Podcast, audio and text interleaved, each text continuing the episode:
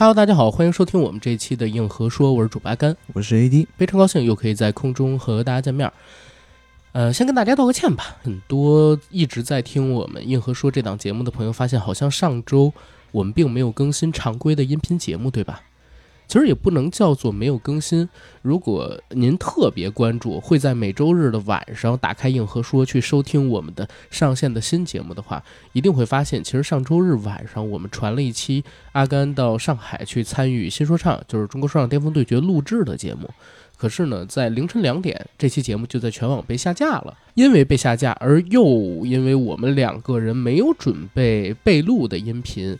导致我们上期呢出现了断更，只有在周三、周四我们上了两期，可能是呃我和 AD 采访海浪电影周首席执行官李穗老师的音视频，还有一个就是我和金花老师圆桌论坛吧，基本上这两条音频。为什么那条新说唱的节目会被下架呢？在这儿跟大家统一做一下回复，这个回复就是我不太方便说。过几个礼拜有可能会给大家进行一下修剪，然后再重新发上来。总之，对上周的一个断更呢，非常抱歉。那这期节目呢，要和大家聊一部我跟 AD 啊都期待了很久，又在最近这段时间刚刚露出资源的电影《极速追杀四》。对，这片儿可以说是期待已久了。自从2019年第三部上映之后，我已经翘首以盼了四年左右的时间。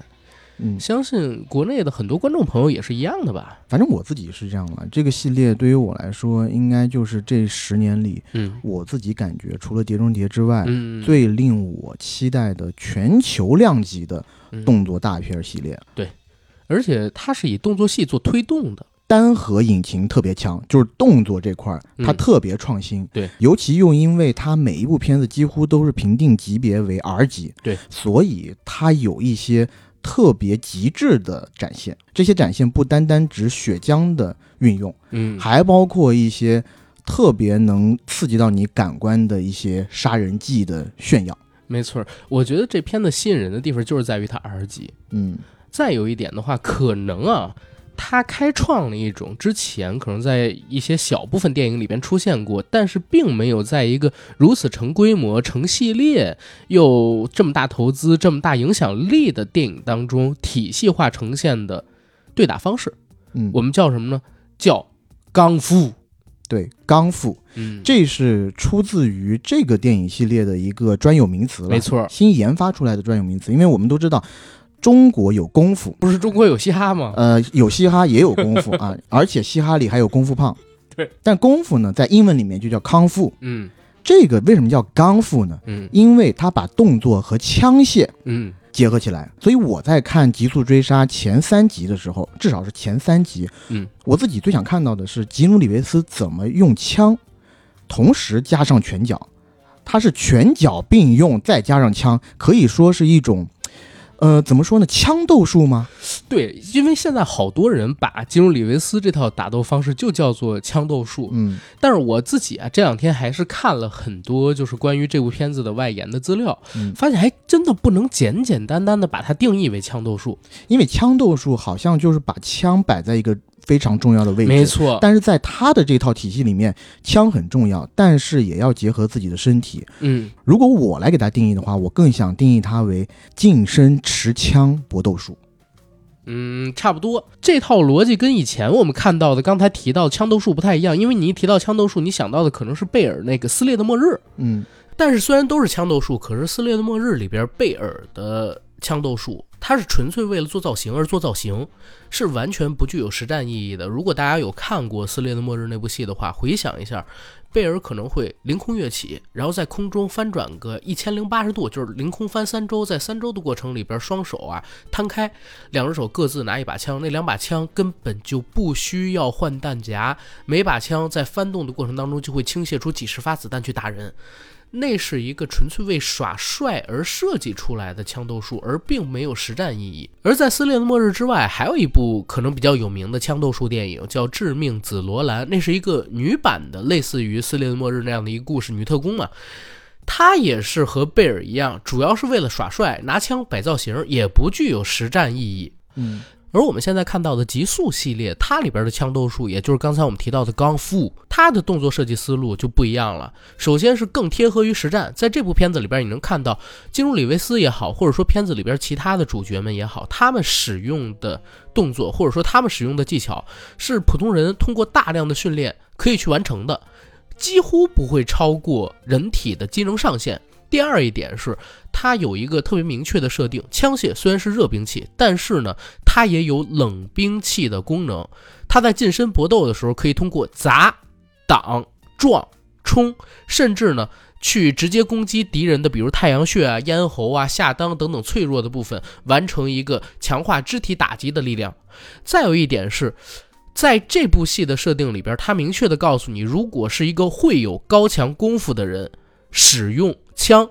那他在近战的时候会比一个不会用功夫的人用枪更具有杀伤力，因为他会躲，他会防，同时呢，他还会将枪作为手足之延伸，进行一切可外化的攻击。这一点来讲，其实特别创新，可以说是系统性的创造了一套可以在电影里使用出来的枪械格斗术。很多年以前，我看过一部阿汤哥出演的电影，叫做《借刀杀人》。在那部片子里边呢，其实阿汤哥用了很多极速系列会用到的枪法，就是莫桑比克枪法。在那部片子的幕后花絮里边，阿汤哥就介绍，他为了完成那部电影，练了很久的军警格斗术。那我们是不是可以理解，现在极速追杀系列使用的枪斗术，或者说枪械格斗术，应该叫做从军警格斗术加莫桑比克枪法里边融合出来的，偏向于战场持枪实战的？军警枪械格斗术，我觉得这个是有道理的。因为如果说枪斗术的话，其实看到这三个字，我第一印象在脑海中浮现的是一部叫《通缉令》的电影啊，刺客联盟里面有安吉丽娜·朱莉，还有那个摩根·弗里曼，还有那个 X 博士。对，医美那部电影里是怎么做的呢？就是这些人啊，个个都是用枪精英，然后呢，他会发明一种叫甩枪的方法。对，我们知道。在 CS 里面有一个技能叫甩狙，他们就真的是甩枪，就是在扣动扳机的那一刹那，剧烈的甩动自己的手枪，让自己的子弹在出膛的时候划出一个特别精准的弧线，拐弯，甚至可以拐弯杀到墙壁后边的敌人。是，当年看那个片子的时候就觉得挺离谱的，但是那个片子有一个设定，就是这些人他都是。类似有超能力吧，肾上腺素一起，啪，时间会变得特别慢，体能会变得特别强，所以能做到。但是现在我们提到的这部，或者说这个系列吧，极速系列，大部分还都是在普通人的体能极限内去完成这些动作。所以当我看到第一部极速追杀的时候，其实给我的感觉是。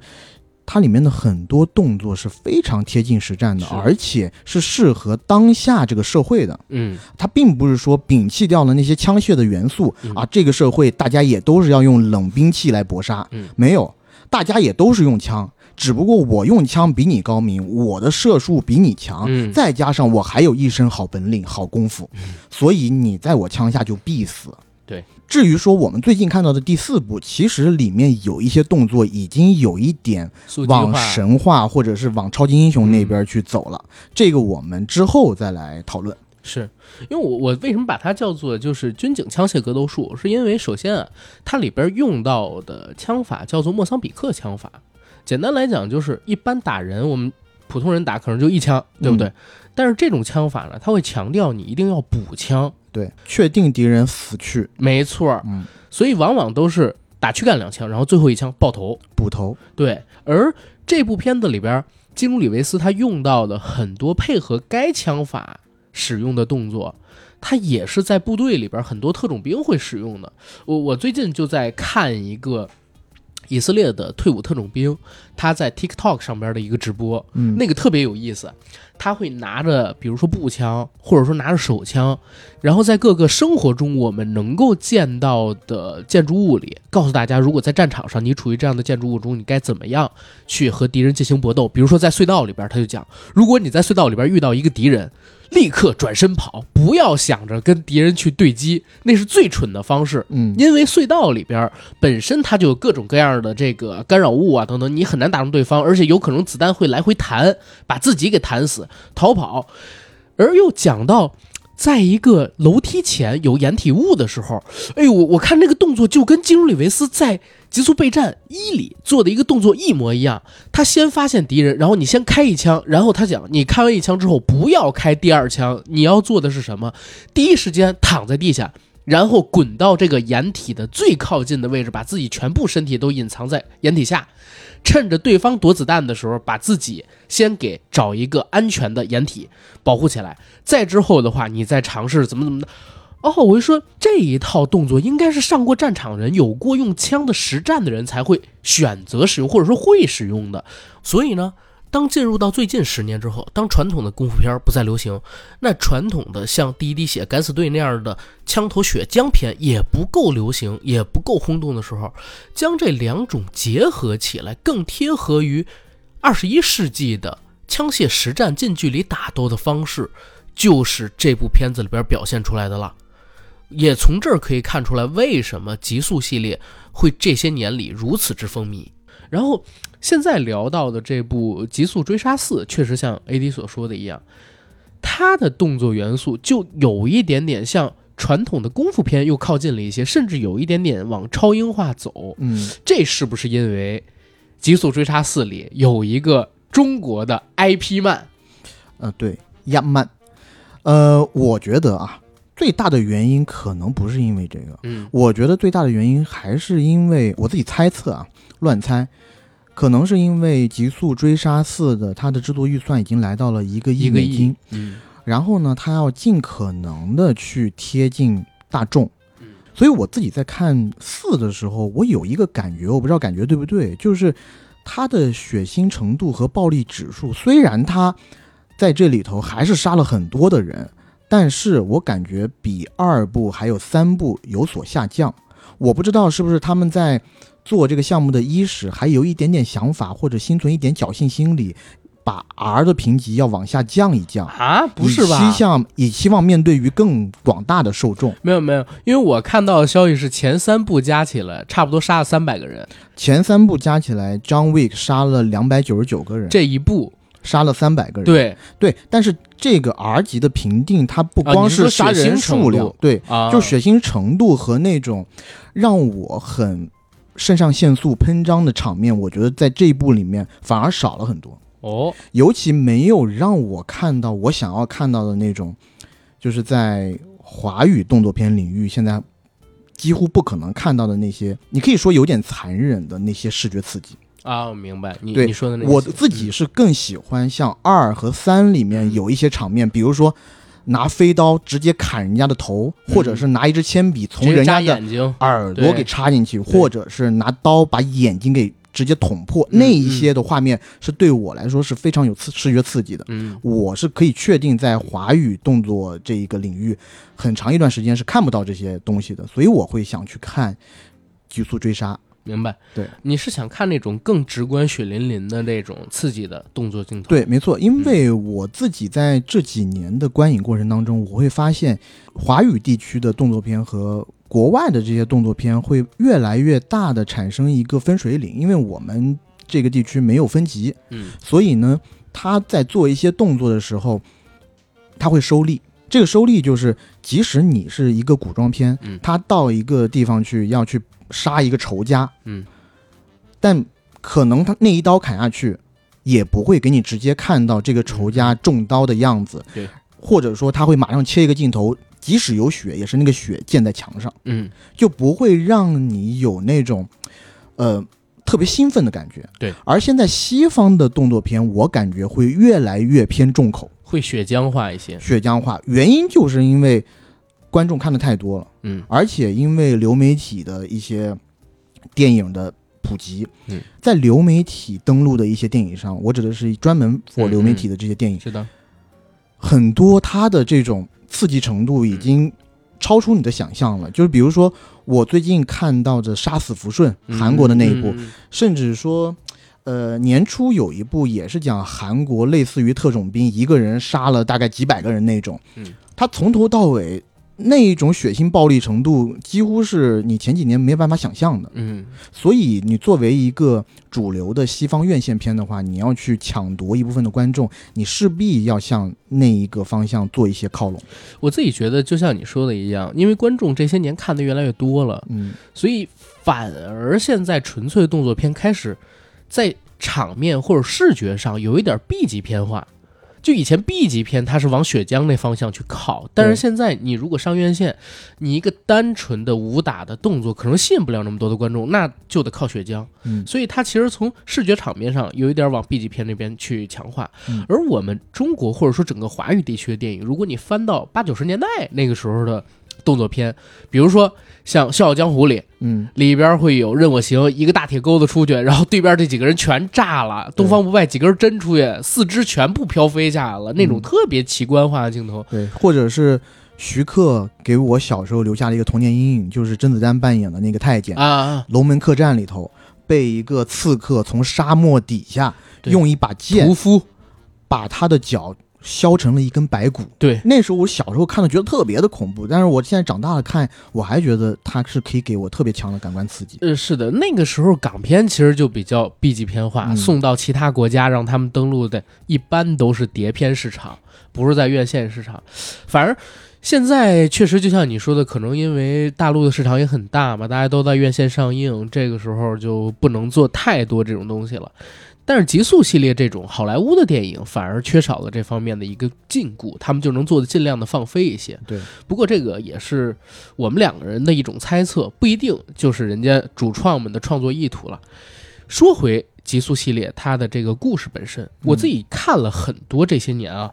极速类型的故事一般都是，比如说一个退休的嗯，啊特工，或者说退休的杀手，因为受辱，所以嗯被迫维护自己的尊严，找场子出山。对最早这种故事应该是出现在连姆尼森的《飓风营救》里，对，没错，而在《飓风营救》系列，就是各种营救，大概连姆尼森得营救了五六年啊。四次吧，对四五次起码。嗯营救了之后呢，就是成龙大哥的英伦对决，嗯然后极速系列，再加上前两年也是，呃，大卫雷奇就是这部片子的导演之一啊，他监制的一部片叫《小人物》，对风骚律师的主演，他去演的一个动作电影，嗯就是这类型，男主受辱。没办法，必须要捍卫自己的尊严，保护自己的家庭，重操旧业出山，然后肯定还要有一个情节，就是他们恢复训练，或者说准备武器，准备好武器之后潜入，或者说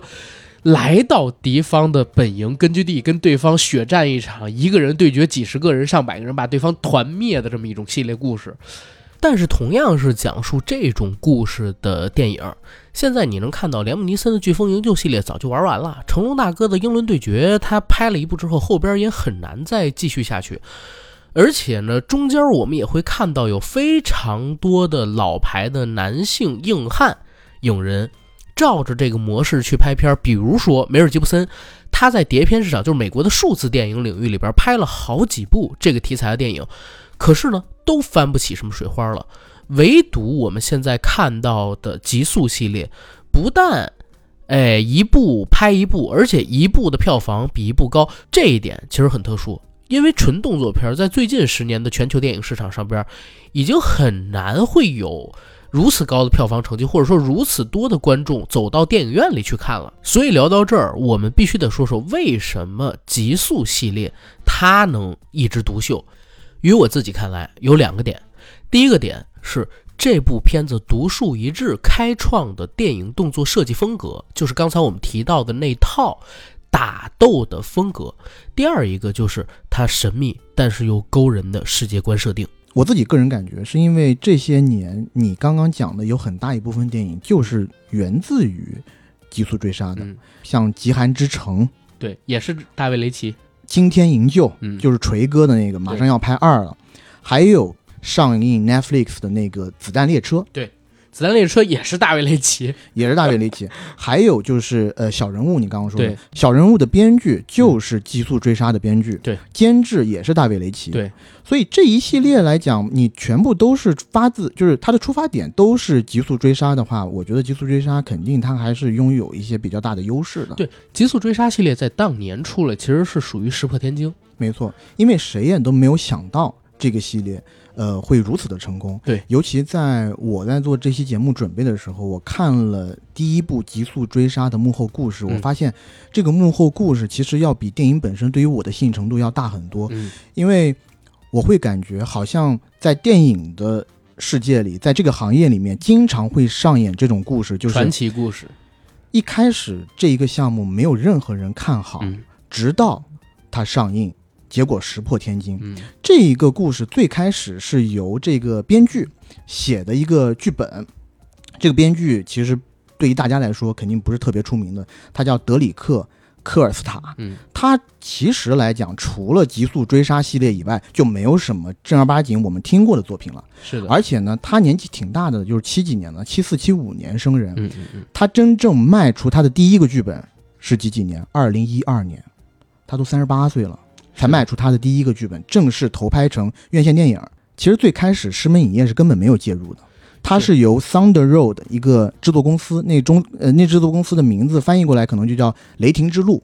他的公司老板、创始人，他看中了这一个剧本，想要买下来。这个雷霆之路的老板当时和其他四家公司一起去竞标这一个剧本，他出的价是这五家里面最低的，嗯但反倒编剧的代理人告诉编剧，你应该接受这个人的报价。为啥呢？是因为他们是最快可以让这部片子来投拍的，可能其他竞标的几家公司手上都有其他的好几个项目，所以你这个项目可能都优先级不是那么最先。现在这个项目流转到了雷霆之路这家公司以后呢，其实在这个阶段，《极速追杀》这个项目还是一个独立制作的电影。其实一直到它上映前夕，它都是独立制作的电影，甚至在真正开拍前的两周左右，雷霆之路这个老板的资金链差点就断掉了，几乎都拍不成这个电影。基努里维斯自己拿了钱，然后雷霆之路的老板呢也自己抵押了房产投到这部戏里面去了。是最终导致这部戏可以顺利的产出。而这个编剧编的原剧本，它里面的主角其实最开始写的是一个六十到七十岁左右的老年人，是的是的，他的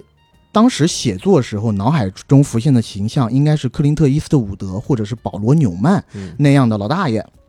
然后呢，里面的主轴故事线其实是差不多的，就是他的老婆在电影里头他是刚死不久，但是在剧本里呢，他已经死了很长很长时间了。嗯然后有一条陪伴他多年的老狗，因为这条老狗被一些坏人杀死了，所以这一个老人以前是一个特别牛逼的杀手，他要重新出山，为了这条狗杀死了那些可能数以百计的人吧。是。我刚才其实捋了一下这个编剧他的作品，我发现他的作品其实在《极速》系列之前有两部，嗯，然后正式上映的可能只有一部，但是评分基本上就在四到五分左右。对，《极速》系列是他第一部被大众认可的作品，但是我也在想，这部片子其实它的故事是属于非常非常简单的，嗯真正吸引人的可能还是动作。但是我在想啊，就是这部片子里边它最重要的几个设定，比如说金融里维斯他把自家的地下室打开之后，砸完墙出现的那些金币，还有这个杀手世界的设定是不是他编进去的？如果是他编进去的，那他这个人的这个创意确实是非常厉害。这些设定是他原剧本里面有的，他有一个地上世界和地下世界，但是其实并没有勾连的那么紧密，嗯，所以他们在拍电影的时候有很多空间去给他发想。然后最开始呢，是这个雷霆之路的老板想要去找一个动作演员。这个动作演员为什么会花落基努里维斯呢？是因为当时他们想找一个是一个有名气的，现象级的演员，嗯但是是在此之前，然后需要有一段时间的沉寂。对，所以他们那时候就定位到了基努里维斯。基努里维斯在那个时间点其实已经在好莱坞烂大街了。嗯，他连续拍了很多部中小成本的影片，非常的不卖座，甚至他回到了他擅长的动作领域，拍了两部片子以后接连砸锅，其实四十七就是从浪人和那个太极侠。其实就是从《地球停转之日》开始，嗯，那部大片儿赔了。然后金努里维斯呢，又为了捧陈虎来中国大陆自己当导演拍了一部《太极侠》，结果没想到《太极侠》在中国大陆卖的都特别的惨，是然后在海外也非常惨。其实它很像啥？好莱坞经常有这种类型的故事。还有一个片儿叫《达拉斯买家俱乐部》，我不知道你认不认识。那个片子对那个片子里边儿，一个是启用了马修，还有一个呢是 Jerry Leto。嗯，杰瑞莱托，他其实就是属于刚才你说的基努里维斯那样的演员，有名气，而且很多人都知道他。但是呢，最近这些年演的片子因为票房不够好，已经沦落为二线演员。但是有关于他的新闻一旦出来，还是能够引得大家的关注。现在的尼古拉斯凯奇也是属于这种演员，嗯，对吧？基努里维斯为什么会选择这部片子？就是他和这个片子的两位核心主创，也就是导演大卫雷奇和查德呃斯塔尔斯基，他们两个人首先是朋友，嗯，因为这两个人呢参与过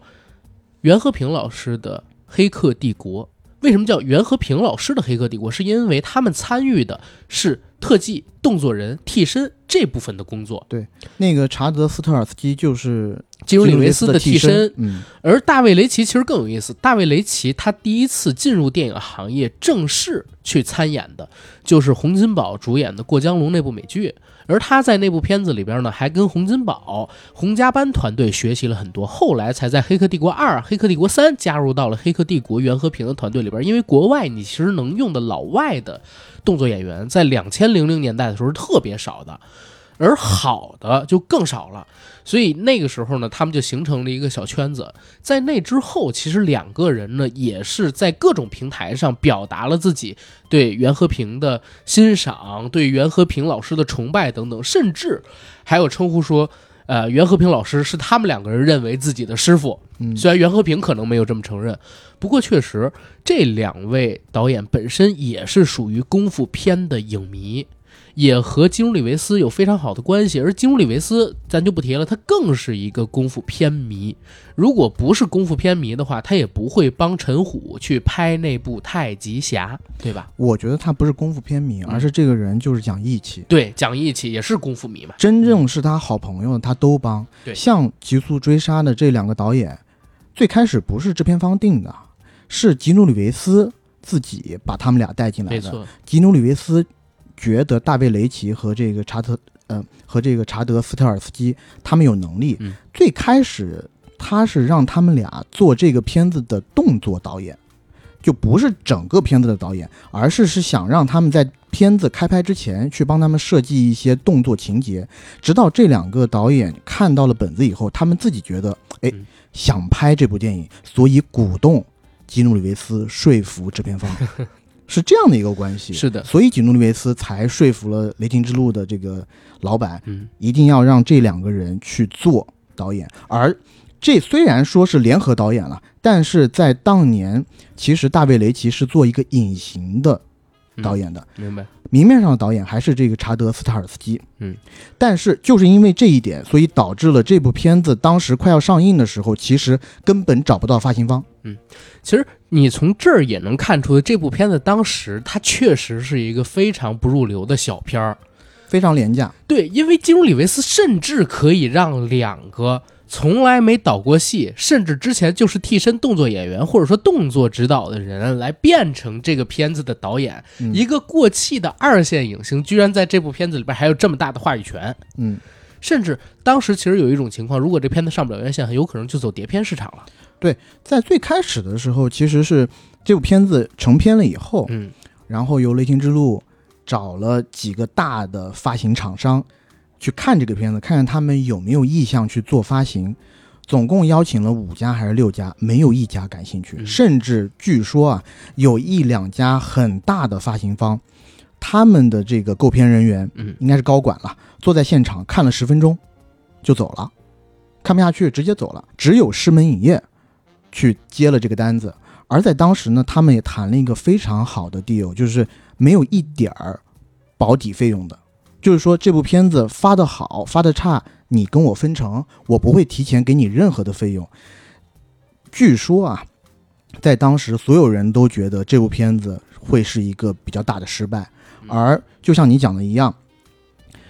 这个片子的监制之一，这个《雷霆之路》的老板，嗯他也觉得这个片子可能大概率会在院线上演个一日游或者两日游，对然后直接进入到 VOD 市场，就是流媒体领域。对，要不然就是碟片租赁或者销售，要不然就是流媒体点播。对但是没想到这部片子一上首周末，结果就拿到了一千四百万左右的票房。这部片子的总成本才只有两千万，而他第一部的全球总票房是八千八百七十六万。嗯，也不能说博大利吧，但肯定是赚了。但是后续有一个更好的地方在哪儿呢？这部片子真正登陆流媒体之后，它的点播收入惊人，嗯，超过了一点五亿美金，这是制片方包括基努里维斯、包括大卫林奇他们所有人都没有想到的，就是这部片子会在流媒体领域还有家庭娱乐领域有这么强的收入，所以立刻续集的计划、衍生品的计划，包括如果大家现在啊去搜极速系列，还能搜到它的一个起源漫画，都是在这部片子第一部大获成功之后启动的。嗯，嗯，而这部片子呢，在流出资源到大陆之后，很多国内的影迷也非常喜欢。讲真，我自己在想，为什么大家会喜欢《极速》系列？它和连姆尼森营救式的这种动作片概念上虽然有相似啊，比如说先是受辱，啊，然后忍无可忍，无需再忍，拿枪去反攻，但是他开创了一种新的动作戏的思路。我们有的时候就比如说评价一个动作演员，他是不是能够开创一个属于自己的动作时代？那要去评价这个动作演员是不是有自己独特的一套动作风格。你比如说，现在一提起李小龙啊，他是那种很实战的，然后啊咯哒啊，然后也用了很多自己截拳道的思路，然后去拍摄自己的动作戏。然后一想到成龙就是功夫喜剧，想到李连杰呢就是那种侠气，然后飘逸，而且又非常典型的北派的套路式的武打。然后你一想到甄子丹，他就是那种拳拳到肉的混合格斗式的这种贴近于实战的，甚至是街头一些的打斗风格。然后甚至你现在想到吴京，他会是有那种军旅式的打斗风格。可以说，一个动作演员只有有了自己的风格之后，才能够真正的开宗立派，然后形成自己的票房号召力。基努里维斯虽然不是一个典型的动作演员，但是他拍的这个《极速》系列，在我看来是有自己独特的一套动作语言的。目前为止，你也只能在《极速》系列或者说受到《极速》系列衍生的片子里边看得到。而因为现在学它还不是特别多，所以这个片子哪怕到了第一部上映之后的十年，二零二三年第四部上，依旧可以在全球卖得开。嗯而为了做这期节目，其实我也在最近几天的时间里边重新回看了一到四部。现在我可以很明确的有一个观感，也可以分享给大家，是什么呢？就是第一部《极速追杀》，他其实里面对于刚复这个概念并没有领略的特别深，但是到了第二部里边，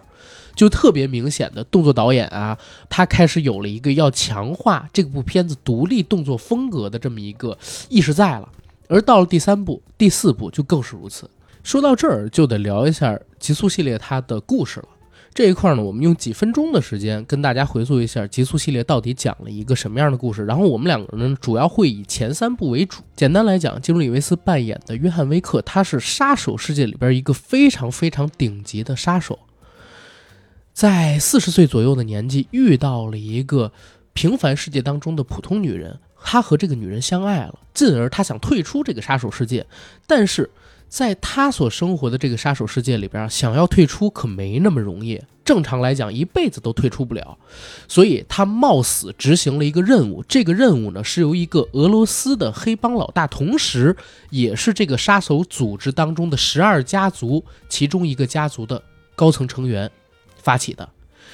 执行完这个几乎必死的任务之后，基努里维斯终于离开了杀手世界，得以告老归田，和自己心爱的女人过上了隐居乡间的日子。可是过了五年，这个女人因病逝世了，基努里维斯心丧若死。好不容易办完了亡妻的葬礼，还收到了亡妻给他送来了一条狗，准备跟这狗相依为命过日子，却不想遇到了一个无理闹事的。俄罗斯黑帮老大的儿子，其实这个俄罗斯黑帮老大就是当年给基努里维斯下那个必死任务的黑帮老大。这儿子呢看上了基努里维斯的车，但这辆车基努里维斯不卖，所以这儿子当天晚上就带了一帮同伙到了基努里维斯的家里，把他家砸了，把他狗杀了，把他车抢走了，同时还把基努里维斯打晕了。这一块儿咱们必须得说，作为一个杀手世界里边最顶级的杀手，被这帮小混混在深夜中用一根棍子打了一下就失去行动能力，跟他后几部人物的战力高度不符，这算是前期的一个小 bug 吧。嗯，总之呢，基努里维斯就因为他们的袭击重出江湖，先是把这个黑帮老大的儿子给杀了。那黑帮老大为了报复基努里维斯，就杀死了第一部当中基努里维斯的好友威廉达福。他为了给达福报仇，又把这黑帮老大杀了。这是第一部的故事。而紧接着第二部的故事，延续自第一部的故事，应该是一天半以后，黑帮老大的弟弟就找上门来了。但是基努里维斯在经过一轮对决之后，跟他说：“我不杀你，你也别杀我，咱们俩两方扯平。”到这儿，我还在想第二部的故事怎么就讲这么点儿，结果才知道哦，原来要引出更大的故事，那就是纽约市的十二家族中的高层圣蒂诺出来了。他说：“我要在我家族内进行一场革命，我需要你去杀了我的姐姐。”那会儿金·鲁维斯说：“我不杀。”因为我已经退出这个组织了，结果呢，他拿出了一个叫做血盟，翻译叫做血盟，但我觉得应该叫做血誓的东西。这个血誓有一前提条件，就是杀手世界里边有规矩，如果曾经一个人帮助过你，你可以选择跟他下血誓。那你下了血誓之后，只要这个人拿着血誓来找你，那不管他提出什么样的要求，你都必须要帮他完成，否则整个杀手世界都会来追杀你。基努里维斯看到这个血誓，没办法，就。去杀了圣蒂诺的姐姐，可是没想到又引来了圣蒂诺家族的追杀。同时呢，他自己在帮助圣蒂诺杀死圣蒂诺姐姐之后，跟圣蒂诺之间的血誓不也就消除了吗？他也非常的恨圣蒂诺，因为圣蒂诺把杀掉他姐姐的这个所有的罪责一股脑全都推到了基鲁里维斯身上，所以基鲁里维斯又在大陆酒店里没有忍住自己的暴脾气。把圣蒂诺给爆头了，因为大陆酒店有规定，不允许在酒店内杀人，谁在酒店内杀人就坏了规矩，所有杀手世界的人都要来对决你。基努里维斯就踏上了逃亡的生涯。这个故事呢，发生在第一部结束后的三天内，嗯，而到了第三部的故事，它直接是第二部故事发生后的一小时开始的。因为在第二部的结尾，大陆酒店的管理温斯顿跟他说：“我给你一小时的时间让你逃，一小时之后，全世界的杀手都会来追杀你。”所以第三部故事一开始到结尾，整个金融里维斯都在一个逃亡的过程里，大概持续了四天到五天左右，就是一个礼拜吧。然后在这一个礼拜里的时间呢，他想过很多种方法，怎么样规避这种逃杀。终于得到了一个机会，这个机会是啥？有人告诉他，在卡萨布兰卡的沙漠里，有杀手组织的长老生活在那儿。你找到长老之后，长老可以给你下达一个任务，一旦你完成了这个任务，他就可以做主，让整个杀手世界不再追杀你。那吉鲁里维斯就跑到了这个卡萨布兰卡，终于遇到了这个长老。长老跟他说：“好吧，我给你下达一个任务。”这个任务是什么呢？你去杀掉温斯顿，因为温斯顿帮助了你，他已经和杀手世界有了反对，有了反对的关系。而你呢，必须要为了证明你自己能够永远的为我们所用，当着我的面切下一个小手指头。所以，金瑞维斯切下自己的手指，又回到纽约去对决温斯顿。可是温斯顿跟他说：“难道你不想反抗整个杀手组织吗？把他们推翻吗？”这块我觉得特别离谱，本来他杀死温斯顿就得了，就今儿告老归乡了嘛，对不对？结果呢，被温斯顿说动了，又反过来打整个杀手组织，又被全世界的人追杀，于是就有了第三部结尾，我们在电影里边看到了一个非常让人觉得啼笑皆非的结局。温斯顿呢，转过头拿枪打死了基努里维斯，为啥？因为温斯顿和杀手组织的高层又完成了一次。呃，对话说：“我愿意帮你们杀死约翰威克，你们呢恢复我的管理权，酒店的管理权，好不好？”于是他向基鲁里维斯身上连开数枪，基鲁里维斯落下了酒店的天台。这就是前三部的一个剧情。第四部的故事呢，我不会详讲，我跟 AD 我们俩就边聊边讲了。然后在这儿需要给大家补充几个设定。第一个设定就是。大家现在看到极速系列，其实它生活的是一个平行世界，并不是我们现在生活的这个地球。在那个世界里边，所有的人都默许有一个杀手组织存在，而且在那个世界当中生活的普通人似乎也对杀手在街头进行刺杀这样的行为司空见惯了，连躲避都不躲避，连恐惧都不恐惧，对吧？嗯，我自己理解并不是这样的。我自己理解就是这个世界和我们生活的是在同一个世界里头，只不过这个我自己感觉是他们有的时候在拍的时候会有一些 bug，因为在嗯看、呃第二集、第三集的时候，有一些段落就是当吉努里维斯和他那些来追杀他的杀手。呃走在一些人群特别密集场所的时候，他们其实是有注意的，嗯尽量不要让这些过哦往的路人发现他们在干嘛。你觉得就是设定冲突吃书了？对我就觉得他们一开始想要严格的把守这一个客观事实，嗯。但到后面呢可能就放飞了，就觉得哎打起来爽了，也就不管不顾了。对，因为有一幕我自己特别喜欢，是基努里维斯和他的对手进到了一个地下通道，嗯。然后那地下通道呢是两层的，基努里维斯在第二层的那一个人行道上走，然后他的对手呢走在下边，嗯。两个人平行移动，然后周围擦肩而过的全都是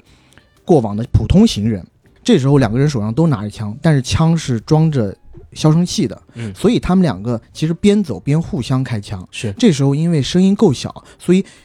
很多人是不知道发生了什么，甚至没有意识到，因为在那一个嘈杂的环境里面，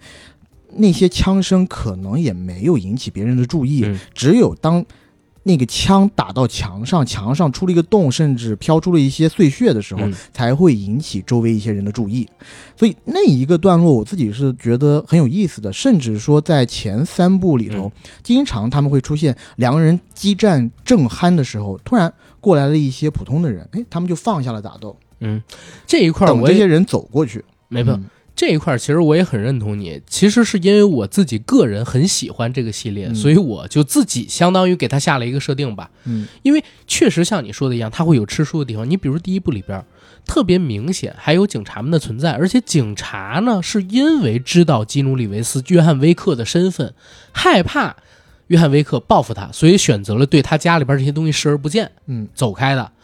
而到了后面几部里边，就因为主创们想要打得爽，甚至做出一种形式化的内容，他就刻意的首先忽略了警戒这个存在，嗯。第二呢是，他也添加了好多我们看上去不太合理的场景，比如说在第四部里边，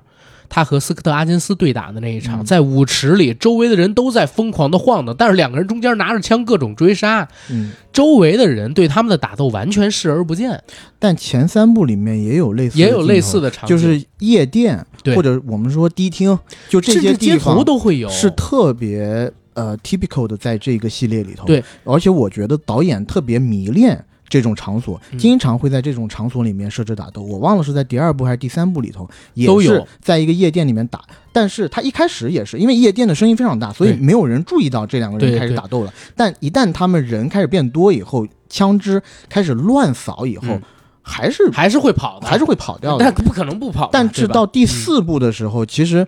你会发现确实有一些略微离谱，因为嗯已经开始用枪打斗了，很多人还是不走。对其实，在第二部里边也有一个场景是属于这样的，你还记得吗？就是圣蒂诺他姐姐被基努里维斯杀了，嗯他姐姐有一个保镖，那保镖还碰见了基努里维斯，说：“你又重操旧业了？”嗯你说他是，然后他说：“晚安。”好像在跟他对暗号。结果基努里维斯说：“恐怕是的。”两个人就开始对打，然后那哥们儿追基努里维斯追到地铁里，他们俩在车厢里边打，然后车厢里边每一个人就坐在那椅子上不动。嗯看也不看他们俩那一段，讲真，我觉得还挺离谱的。总之呢，就是在极速系列，他们这些杀手生活的世界里边，杀手组织是无孔不入的，而且呢，周围的普通人也似乎有默许这些杀手存在，也知道这些杀手存在的这么一个情况在。嗯而且这些杀手世界的人不但渗入到这个世界的方方面面，他们的总人数还极多。嗯极其极其的多，我都怀疑他们那个世界里边到底是杀手多还是普通人多？普通人够杀吗？好，这是第一个设定。第二个设定就是杀手世界里边流通的并不是普通的钱，而是金币。嗯，这些金币呢是特制的。那我们在极速系列的前几部里边曾经看到过，作为大陆酒店的管理人，温斯顿还有自己的金币供应商。这些金币供应商会把新铸好的金币给到温斯顿，让他进行检查，检查通过之后才能够发行。而金币的多寡也象征着这个人在杀手世界里边地位的高低，然后战力的高低，功绩的高低。你比如说，在第一部里边，我们看到基努里维斯他在自己家地下室里啪啪打开那个箱子之后，有一摞又一摞的金币，而且他在世界各地的，比如说裁衣坊啊，专门给这些杀手提供技术还有装备支持的店里边，都有自己存的金币。可想而知，他在当年为什么会有一个夜魔甚至是杀神的称号。除了这两个设定之外，还有几个非常重要的设定。第一，杀手世界里边有一个组织叫做高桌会，这个高桌会呢是由全世界各地的十二个家族所组成的，他们所下达的命令，所有的杀手都必须要进行执行的，而且他们也可以制定整个杀手世界的规矩。然后，除了高桌会之外，在这个世界里边，还存在着一些为整个杀手世界提供后勤服务的组织，比如说像我们刚才提到的大陆酒店。大陆酒店并不只有纽约有，而在世界各地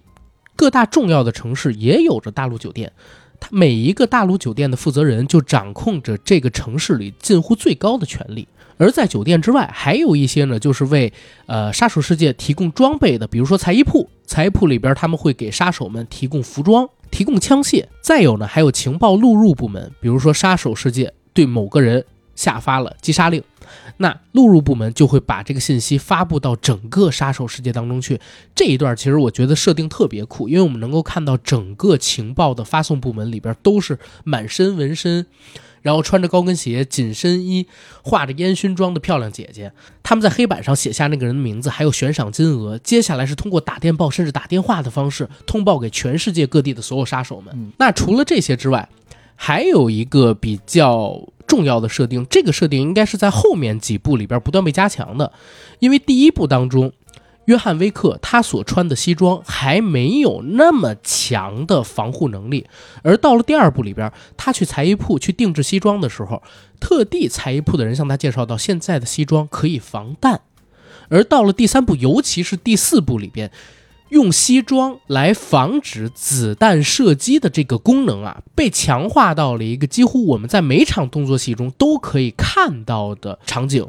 所以这一个设定是非常重要的，因为如果西装不防弹，这部片子里边很多的动作场面是不成立的。OK，这是极速系列里边几个比较必要的设定。然后我们来聊一聊第四部，好吧？嗯，第四部其实它一开场就是基努里维斯来到了沙漠，他去找长老，长老应该就是高桌会里边权力最大的那一个人，想通过长老给自己一次机会。能够让自己逃脱整个追杀，甚至把这整个事消灭于无形的机会，但是长老跟他说不行，基尔里维斯就一枪把长老干掉。其实这一块挺离谱的，作为杀手世界里边地位这么高的存在，他身边竟然没有保镖，嗯，对吧？基尔里维斯就能深入到他身边，而且那个场景也特别有意思。长老所在的地方其实类似于一个，呃。虽然他没有帐篷那个外形啊，但是铺了地毯，又有喝的，又有吃的，身边也没有仆从，也没有服务员，难道是长老自己把地毯铺到沙漠上，又搬来了这么多的水果跟酒吗？对吧？总之一个人都没有出现，就被基努里维斯扮演的约翰维克给杀掉了。嗯嗯，但他这里面讲的就是说，呃，英文里面那个 assassin 这个杀手这个词是怎么来的？嗯，他在第三集里面有讲，就是说。杀手这个词的来历，是因为最开始杀手组织是由应该是中东地区的一个部族，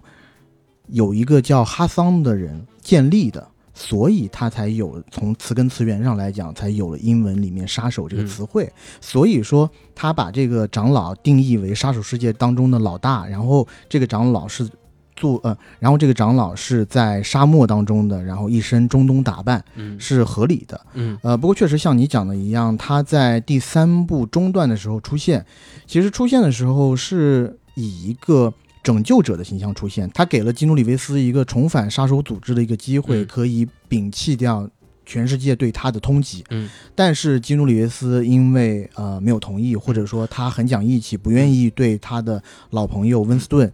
呃下毒手。不，他是这个样子。是要他杀死温斯顿，这个嗯追杀令才会终结。对在他杀的过程当中，这个追杀令还是存在，就是两条并行。嗯，嗯，所以他没有达到这个目标嘛，嗯。反而被在第三集结尾，我们看到好像是被温斯顿摆了一道，但其实到第四集，呃，温斯顿也洗白了，说他自己其实是也不想让这个金努里，呃，他其实自己也不想让基努里维斯死的，嗯。呃，所以第四集的一开头，基努里维斯先是养伤，因为我们在。第三集的那个结尾，基努里维斯就已经有一点点像超人状态了，嗯。因为他从那一个大陆酒店的天台掉下来，那个天台从电影里面看上去起码有十层楼高，嗯，那么高的地方掉下来，其实在空中它，呃，跌落到了两个挡雨板上，稍微缓冲了一些作用力，最后还是掉落到了沥青路面，嗯。呃，不死也能摔个半残吧。嗯。但是因为基努里维斯是最硬的人，所以他在第四集的开头已经伤养好了。嗯所以这里要讲的就是，你不是说前三集他的时间都关联的非常紧嘛？对。所以第四集我看了很多的报道，他们嗯觉得第四集和第三集的时间的差距大概是七八个月这么长时间。七八个月吗？哦，我一直以为就是整个故事都在一到两个月的时间内结束。七八个月，嗯因为纽约那时候冬天了，嗯，但最开始他们这个故事发生的时候还是春前三，集就是非常短，大概是一两个礼拜。对，还是春天的时候。是，但是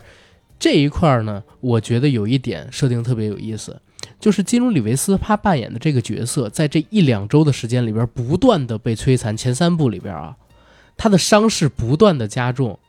但是你却发现他的执行的动作戏难度一次比一次高，一步比一步高，动作场面一步比一步大，而这些伤对他的影响似乎却一步比一步低。这其实也是一个 bug 来的。嗯啊，当然这一次还有一个好玩的是，我不是回看了一二三部，我发现第一部里边虽然动作戏没有，呃第四部精彩，但是第一部里边基努里维斯动作打得快，嗯第四部里边已经很慢了，而且特别明显要武行去配合他，五行先摔，基努里维斯才能做出那个把五行摔倒的动作。其实发力的是五行，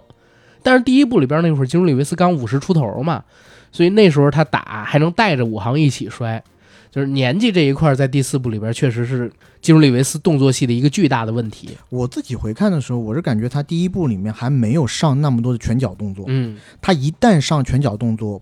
我不管是第四部还是第三部，其实就已经比较拉垮了。肯定是我们这帮人都是看着港式动作片，看着成龙、连杰长大的。你看一个身体本来就比较僵硬，哪怕是基努里维斯还学过一些功夫的人去打，也不精彩。一个身体僵硬，二一个他个子比较高。对，呃，在个子比较高的情况下，所以他挥出拳的速度感，可能就要比相对来讲身形比较小一些的甄子丹、李连杰会感觉上慢很多。对，所以以这也是为什么我其实当年在看《黑客帝国》的时候，我看所有 Neo 的打斗，其实都挺儿戏的，嗯我都觉得那挺过家家的。到了《极速追杀》的第三、第四部，只要基努里维斯手上不带武器，我都觉得他的打斗非常难看。我就是说拳拳到肉的话，嗯嗯，就是那些打斗对于我来说，我会打哈欠。基努里维斯最大的问题，我觉得是他没有系统性的扎过马步，所以导致他做动作戏的时候就很虚浮。因为这一段咱们俩曾经在就是海浪那天看电影的时候聊过，你看甄子丹他在任何场景下打斗的时候，他都是扎着马步的，嗯下盘都特别的稳，重心是靠下的，就很难把他摔倒。但是基努里维斯他没有这个意识，他每次做动作戏的时候，似乎两脚的间距啊都很近，我自己感觉他一直处在一个运动状态，嗯，然后都是脚尖着地，脚跟是悬空的，悬空的，会让你一直在猜想他的下一步这个人要去哪儿，但其实他可能是在原地跟别人对打。对，但这样子的话，作为一个正常人，我们自己的视觉观感就是他的力道全是在上半身，嗯下盘就非常的悬，对。会为他捏一把汗，就觉得啊，他分分钟可能要被别人撂倒或者是怎么样。所以这儿也能看出的就是，不管怎么样，哪怕是镜头没真正开机的时候，像甄子丹他们这种就是常年练功的动作演员，为什么一到镜头里边就是跟人不一样，架势上他就更合理一些。嗯然后再说回这个片子的剧情，他杀完了长老之后，这时候高州会推举出来一个侯爵，这个侯爵其实也是高州会其中一个家族的成员了，嗯只不过因为长老被杀，他这个被推举出来，有点像是战时总统这么一个角色，可以动用整个高桌会的资源。嗯，那动用整个高桌会资源要干嘛？就是杀了约翰·威克。他发下了全球通缉令。没错，他下的那个通缉令最开始应该是两千万美金。对，这一点我觉得挺有意思的，就是 John Wick 他的悬赏金额嗯，从第一集里的两百万美金，两百万，一下子通胀到第二集里的七百万，嗯第三集里是一千四百万，嗯到了第四集，最开始是两千万。嗯，后后来逐渐往上那个。Bounty Hunter 想要去杀他的时候，就是那个黑人小哥，嗯他跟别人讨价还价，最高的时候到了三千五百万还是四千万，四千万，他报四千万，对方报四。千万，对嗯，他也没把他杀了啊。对在他下达的这个超过两千万的悬赏金之后，全世界的杀手都来了，但是他依旧觉得不保险，因为基努里维斯扮演的这个约翰·威克，在他们杀手业内都是传奇一样的存在，他就必须得找一个跟他一样同为传奇的人去打。那这个人是谁？就到了我们大家都非常喜欢的中国演员甄子丹出场的时候了。没错，甄子丹扮演的这个角色呢，叫凯恩。电影的一开场，他和之前的约翰·威克一样，都属于一个隐居的状态。隐居在哪儿呢？隐居在他亲生女儿的附近。这时候，甄子丹已经是一个盲人了。他每天最爱做的事情呢，就是听自己的女儿去拉小提琴。当然，他跟这个女儿好像没有相认，可是被杀手组织找到了，说如果你不帮我除掉约翰·威克，我可能就要对你女儿下手，用他的 family 威胁甄子丹。那甄子丹只能乖乖就范。嗯，对。但是我们在看到这个片子后半段的时候，有一个赌场的戏份，嗯就是大家应该是在玩一种赌博游戏吧，我不知道是叫二十一点还是什么的，嗯反正每个人发五张牌。嗯这时候甄子丹拿那五张牌，其实他贴在把那五张牌贴在自己的眼睛前边他还是能认出这牌上的字符字是什么隐隐约约的能看到一些东西。他可能是呃离远了，真的一点儿都看不清，但是离得非常近的时候，还是有一定视力的。对甄子丹这个角色其实特别的有魅力。首先，他的眼睛为什么会盲？因为在这部片子里边，他提到过一件事，他的眼睛不是被别人弄瞎的。他是主动献祭的，对就像是基努里维斯把自己的无名指献祭给了长老一样。所以我在想，甄子丹为什么也能和约翰·威克一样隐居？嗯，是不是他也完成了一个几乎必死的任务，而同时弄掉自己的眼睛？我不知道，嗯但是这个可延展的空间很大，所以之后真的非常非常有可能针对于甄子丹扮演的凯恩这个角色开发一个衍生电影的。我希望是有，嗯但是从现在的计划里面，他们现在因为已经盘子铺的非常大了，所以呃还没有看到凯恩这个角色的嗯，单独的 spin off。是，也有可能现在还没到那个阶段吧。现在除了有、呃刚刚提到的芭蕾舞女，对还有大陆酒店，这是一个 TV 的这两个剧，集，还有今天刚刚官宣的《极速追杀五》，嗯。已经开始前期的准备筹划了，然后开发了。呃，还有与此同时，就是你之前讲的，你觉得这个电影特别适合去改编成游戏，游戏，嗯，他们正在做这件事儿，要改成一个三 A 大作。OK，然后继续我们来往后边梳理，甄子丹这一次的参演，我觉得是一个特别大的惊喜，因为基努里维斯首先是年纪太大了，嗯，再有一个就是他真的也不是一个常年在那不断训练武术的练家子，他的打戏到第三部的时候，真的就已经很难看了，疲态尽显。疲态尽显。第一是缓慢，嗯，第二是吃力，有很多时候需要武行去配合他，他才能做出来那些动作。但是等到这一部里边，甄子丹一出来，立刻把这部戏的动作戏啊带上了一个层次，嗯而且特别明显能看出了，从第一场动作戏应该是第二十九分钟左右，当真田广之他的那些弓箭手出来对打对方的那些呃杀手组织高州会的派来的杀手的时候，那几个下滑下铲的动作，手里拿武士刀那几个动作一出来，我就发现那应该是甄子丹团队去参与设计的动作。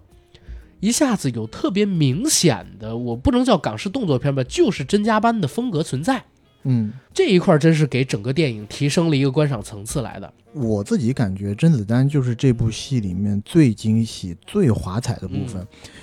但是我自己也感觉，因为在以基努里维斯为主的这样一部系列动作片里面，有甄子丹的存在，其实让基努里维斯看起来特别傻。嗯就他的所有动作，你在刚看完甄子丹那么炫目、流畅、快速的动作以后对，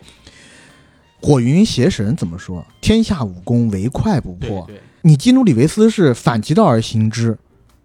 天下武功唯慢必破。他打的那么慢，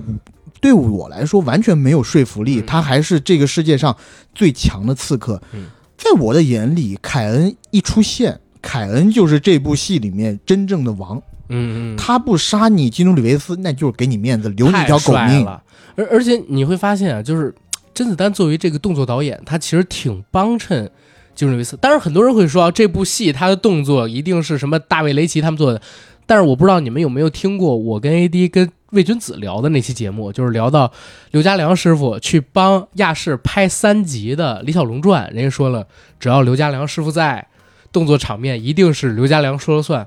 我觉得那几位导演吧，自己心里也有谱。甄子丹跟甄家班都来了，拍动作戏，应该就甄子丹能够参与，或者说有很大的话语权吧。对、嗯我相信甄子丹在他自己的个人戏份上，嗯他的话语权是很重的。嗯因为从后采的很多呃采访当中，甄子丹对于金努里维斯还是给予非常高的评价的。而且他提到了一点，就是说他在两岸三地，包括全世界各地去拍戏，嗯他跟导演沟通起来，他会觉得有点吃力。有很多导演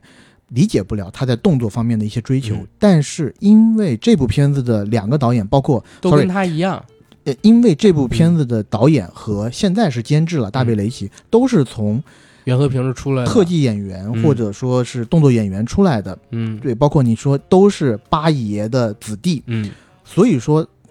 甄子丹说，当他描述他想要达到一个什么样的动作的时候，其实这个导演可以很快的和他就达成一致，嗯。他也懂他要的是什么，所以他在做的这些动作的时候，他自己感觉啊，说做的特别的愉快。所以你说那几个滑铲，我相信肯定就是，我也相信就是嗯致敬甄子丹的，对。因为我自己在想说，其实，在几年前有一部好莱坞电影《极限特工三极限》，特工三，其实，在那部电影里面有范迪塞尔，嗯对吧？Family 的家人侠，还有现在在监狱采棉花的那个谦儿哥，谦儿哥，还有就是甄子丹。其实，在那部电影里面，甄子丹作为二号男主角，是完全抹杀掉了范迪塞尔的光彩的。那个出场，对，我记得《极限特工三》的出场是两座大楼，嗯。一座大楼要稍微高一点，然后在对面那座大楼可能相隔十几二十米。嗯。大楼的中部有一个会议室，嗯。会议室里面一群人在在那儿开会。然后甄子丹就做了一个非常 crazy 的动作，就是从那座高的大楼纵身一跃，踢碎了那个会议室的玻璃，嗯。也是一个滑铲，滑在了那一个巨长的会议室桌上。嗯等他滑到位了以后，就在那个会议室里一顿大打。嗯，那一个开场会让我觉得特别的爽，以至于当这一顿打斗完毕了以后，当范迪塞尔就是这个电影真正主角出场的时候，摔人的时候，我大呼失望。为什么要让我看他？我不想看。那部戏范迪塞尔就是把人举起来，然后他还不摔出去是摔人，他最开始的出场是划着两个啊滑雪板对对对从山下速降。当然了，他在那里头就是去找一些极限运动了。是。但甄子丹在那部戏里面，无疑就是真正的功夫拳脚担当。是但我为什么会说我说这一部里边儿，不管甄子丹有没有提意见啊，但是他们这个动作导演有一个特别聪明的地方，你知道是啥吗？嗯甄子丹打的时候，镜头都是给甄子丹的，嗯，但是当基努里维斯打的时候，尤其是在东京那一场戏，特别明显，他镜头要分给很多阿基拉。嗯为什么？其实并不是说不能够单独去进行拍摄，而是因为基努里维斯一个人去打这些人的话，很容易在看的时候让你觉得不真实，或者说看的时候让你觉得他会很吃力。所以当背后有一些空镜的时候，都会把阿基拉拉进来，让他和另外一个人在缠斗，做基努里维斯打人的一个背景。这是我在看这部戏基努里维斯打斗戏里边的一个特别明显的观感。你说的阿基拉就是真田广之的女儿儿在里头。对，这里我要说回一下《极速追杀》系列在动作戏方面的一个特点，就是他在动作戏方面，这两个导演喜欢在这个系列里面用长镜头。我记得嗯。我们在之前的有几期播客里面有讲过，嗯。其实我们看了桑林导演写的这个动作电影设计，电影动作摄影那本书，对电影动作设计这本书里面嗯。讲的，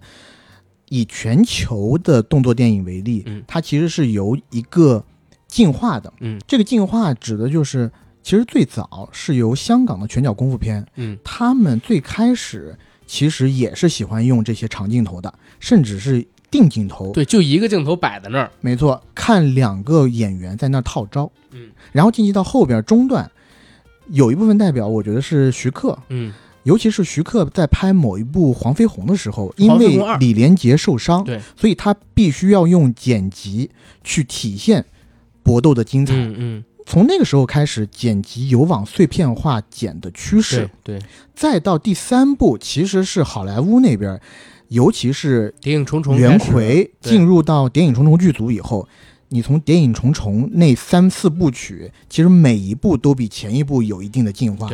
对，它的镜头会剪辑得更碎，嗯。以凸显这个人物打击的力量感和速度感。哎，但是有一个点这儿得跟大家说，就比如说《美国队长》第二部，其实是非常好看的一部，冬兵那一部，它是一个有点像是谍战片的那么一部冷战时期的那么一个作品，但是那部戏就有刚才我们说《谍影重重》是剪辑的打斗拍法的一个致命弱点，嗯，你暂停它下来，然后一帧一帧的去放，你会发现那个打斗都没有碰到人的身体，嗯，而且它的逻辑是不连贯的。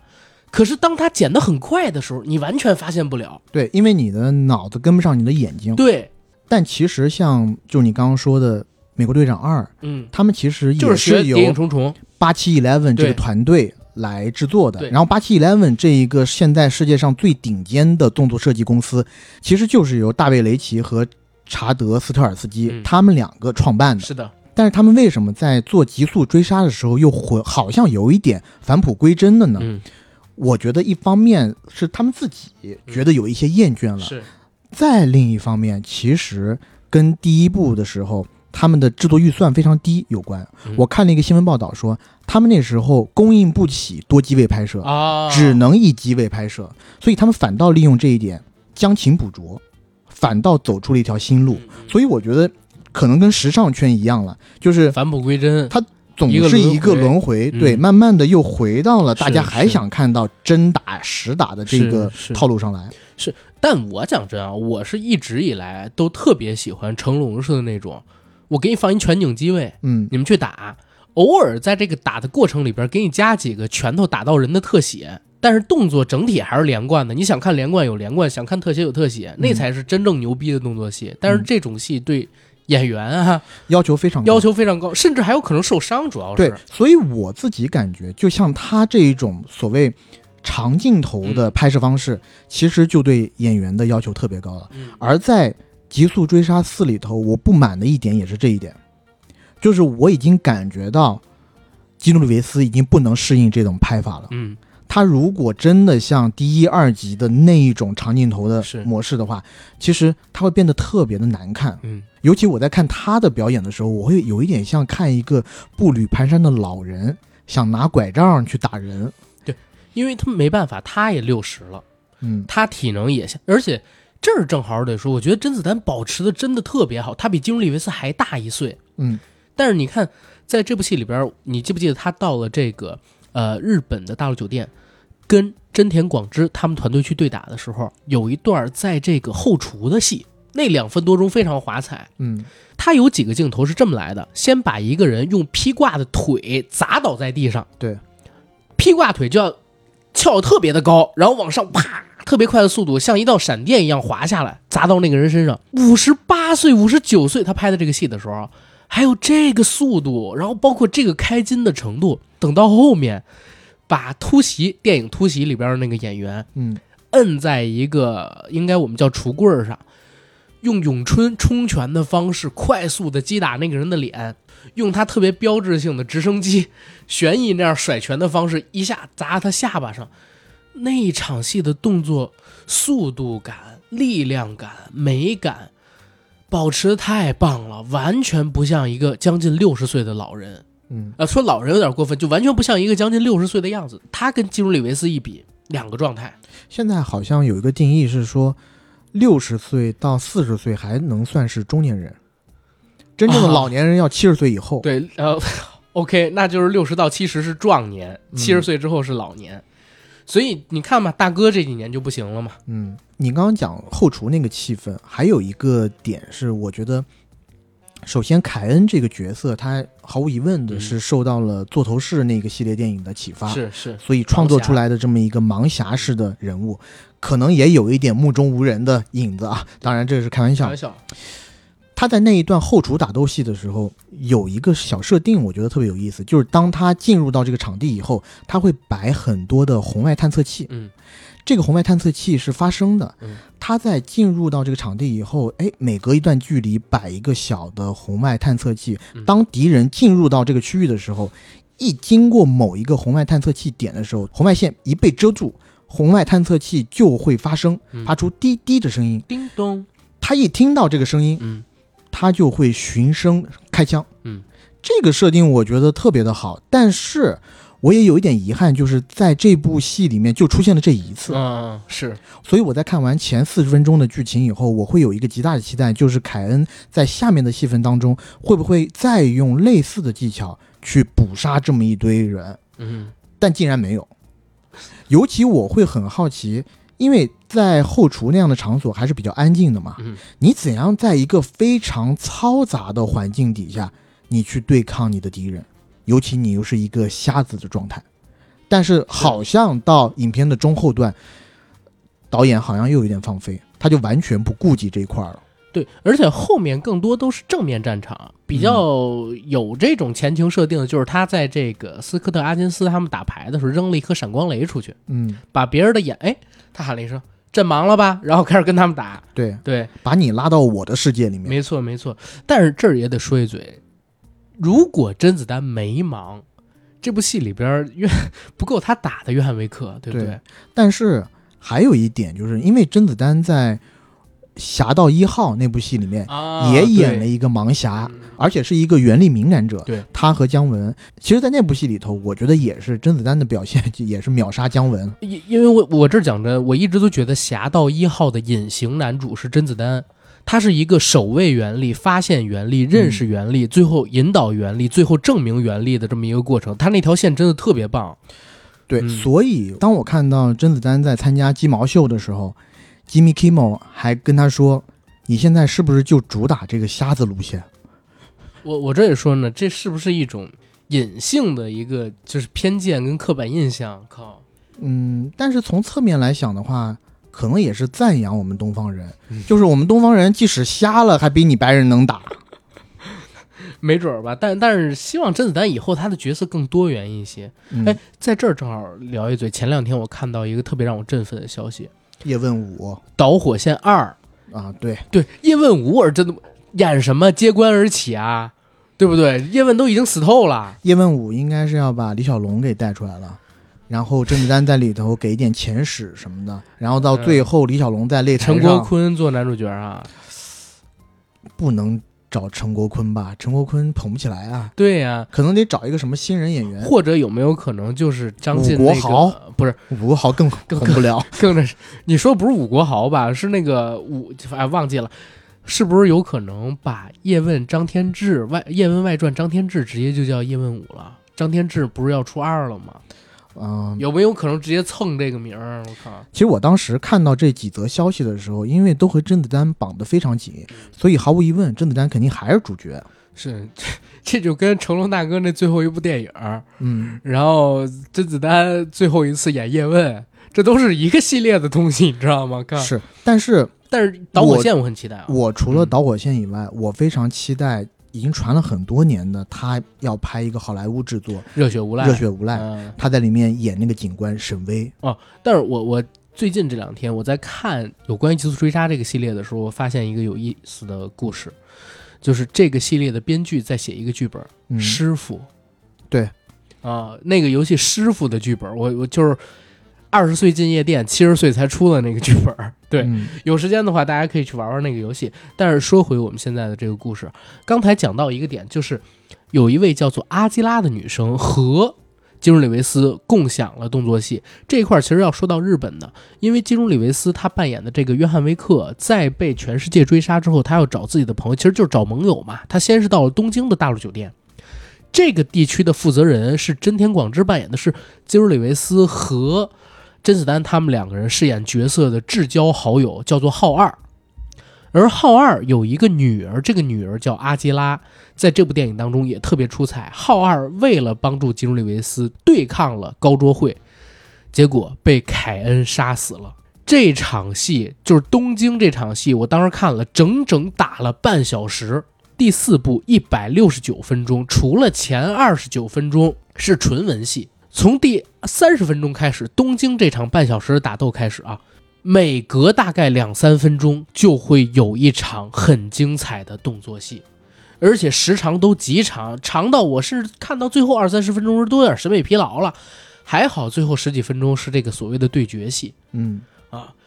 拳拳到肉，给你打满一百六十九分钟。这是我看这个片子的时候，虽然已经有预期，但是依旧有非常强满足感的来源。嗯，但是就是即使是这样，我还觉得它文戏。过长，二前边那个有点多了，冗长，而且包括中间有几段文戏，我觉得也挺无聊的。首推以温斯顿和那些人的斗智斗勇，对，呃，然后那些侯爵，其实那些戏份我都不想看到。那个侯爵特别的工具化，讲真，你自己已经是整个高中会可以动用所有的势力了，而且有的时候你要明白，就是你的对你对决的是约翰维克如此强大的一个对手，而你的表现是如此失智。嗯，那你让我怎么相信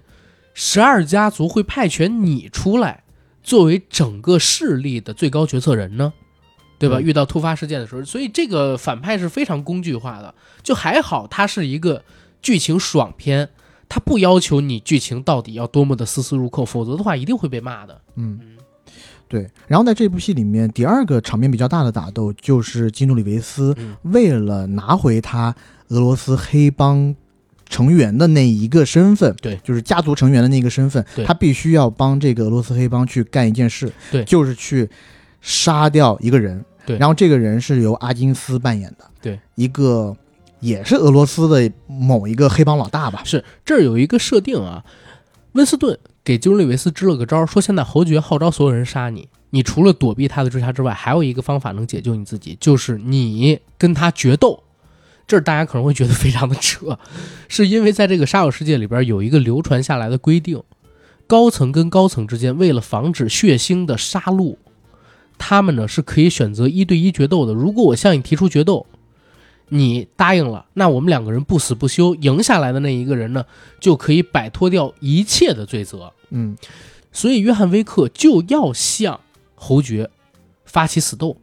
来解决这件事儿，但他不够身份，不够身份，因为必须得是高层跟高层之间才能发起这个决斗，他必须要恢复自己的家族身份。这时候就找到了俄罗斯黑帮，然后又要去完成那个任务。对，所以他整个地下世界里面呢，有一个准则非常的重要，就是规矩。对，这个有点像所谓我们看这个。一代宗师里面讲的这个规矩一样，大家都去尊重几条准则。对，比如说在大陆饭店里面是不容许出现暴力的。对，一旦比如说基努里维斯在里头开始跟别人大打出手，这都是违反了整个地下世界的规则。你一旦违反了规则，就要受到惩罚。是所有人的敌人。对，你就要受到惩罚了。对，其实他这一块我觉得特别我自己不爽的地方，就是温斯顿去解释这件事的时候说没有规矩。那人就和野兽没什么区别，但我就说，像我们中国有一句特别文雅，然后也特别能够表达这句话意思的，就是没有规矩不成方圆，对不对？用我们中国话解释一下，在这里边还加个彩蛋，不要只加一个扑街捧嘎残，嗯，对不对？扑街捧嘎残，捧嘎残，对。打的这个人啊，阿金斯扮演的角色就被甄子丹还有基努里维斯如此去称呼了。对，但是阿金斯在里头的扮相，我觉得其实挺有意思的，因为他主动增肥，然后也加上特效化妆，在那一个角色，其实应该是在致敬金病，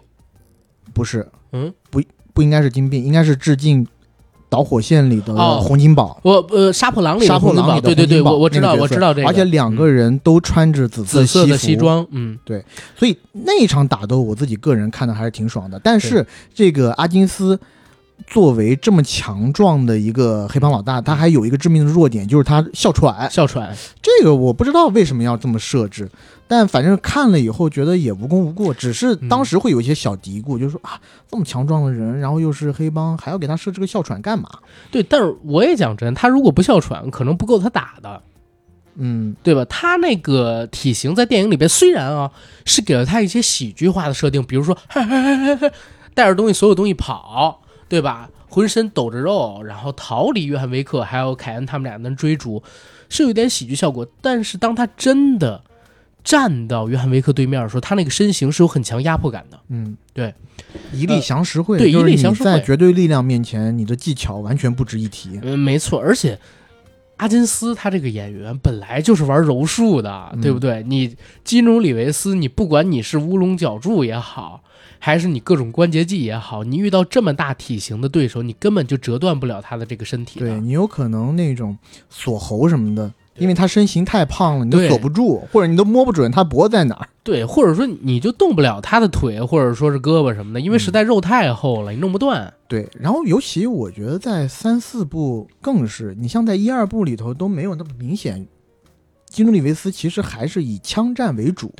他的动作就像你讲的还是比较快的。嗯但在三四部里头，金努里维斯变得非常喜欢使用一些地面技，对，尤其导演喜欢描写金努里维斯在一个狭路相逢的地段嗯和坏人正面接触以后，哎，他先一枪打坏人，打偏了。嗯，坏人也一枪打过来，也打偏了。嗯这时候，金努里维斯会用他的两只脚夹住坏人，然后，把坏人给摔到地上去，然后基努里维斯用自己的身体去嗯滚，带动两个人的身体一起滚动，使自己处在一个比较有利的方位，最后以一个比较不可思议的角度拿枪爆头。嗯，但是因为金努里维斯在用剪刀脚和滚别人的时候，整个动作会变得特别的慢慢，起码要用一到两秒。我寻思，这在这种嗯很多人的混战的场所的时候，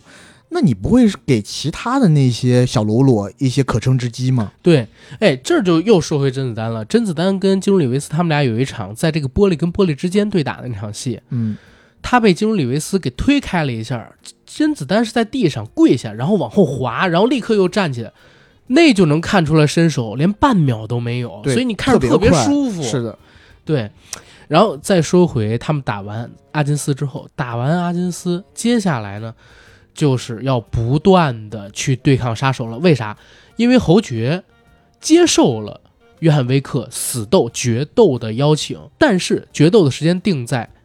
日出圣心大教堂。那在日出之前，如果约翰威克被杀手们给杀掉了，岂不是不用决斗了吗？所以侯爵又提高了赏金，让杀手们去刺杀约翰威克。嗯，在天亮的这之前的几个小时里边，他要不断的对抗各种各样的杀，所以这一整场这一整段戏吧，都是在不断的打打打打打。对但这里面有两场戏份，我觉得非常的可圈可点。一场戏份是导演也用了一个长镜头，但这个长镜头其实是一个鸟瞰镜头嗯。基努里维斯和一群杀手共同的进入到了一个废弃的房屋里，嗯。然后从一个俯视视角，你可以看到每个人都特别的小，是。但是你可以清楚的看到基努里维斯的动线。他在穿越每一个房间的时候，嗯。运用极少的动作杀死他的敌人，然后进入下一个房间。嗯。他的整个动线配合着灯光还有音乐，那个镜头给我的感觉非常的新鲜，嗯，有一点让我感觉我在玩《盟军敢死队》那一种嗯战术性的游戏，我感觉肯定是受到游戏的影响设定的。非常的有意思，嗯。而且很新鲜。关键你想，他在这样一个大制作的电影里头，他用了这么长的时间去排练每一个动作，嗯。理论上来讲啊，其实他们现在应该可以架设好几台摄影机去捕捉一些敌人的特写，嗯。而现在他们就是大道至简，嗯，完全摒弃了那些花哨的剪辑，就只用一个俯拍镜头。嗯去给你呈现了长达我觉得差不多有半分钟或者是一分钟这么长的一个嗯，动线。其实这个东西就是烧钱。嗯你要没有这么大投资规模，你很难做这样的事儿了。现在，可能制片人还不愿意，嗯他会觉得，哎，我用相同的钱，你你反倒现在呈现的视觉效果没有那么炸裂，因为你从一个俯瞰镜头的话，你还挺高的，嗯你看不到每一枪下一去那些敌人死去的镜头，也看不到血浆的爆裂。而且这种镜头它要彩排很多遍的，对整个周期就拉得很长了。但是嗯我发现我们看了以后确实很精彩，因为前后段的动作都太满了，嗯他突然来这么一段。一方面是让你放松，嗯。二一方面从一个你完全想不到的角度去呈现这一场局部战役，嗯，你会觉得很有意思。对第二场你要说的是不是公路？凯旋门，嗯。凯旋门那场戏我觉得也特别棒。嗯。首先是基努里维斯开着他那辆野马，两边的车门已经被撞废了，嗯。他是等于说开着一个从侧面的敞篷车，嗯。穿进了凯旋门的车流，然后凯旋门因为相当于一个巨型的路中的圆盘嘛，嗯。所有的车流都在绕着那个圆盘以一个方向去运动，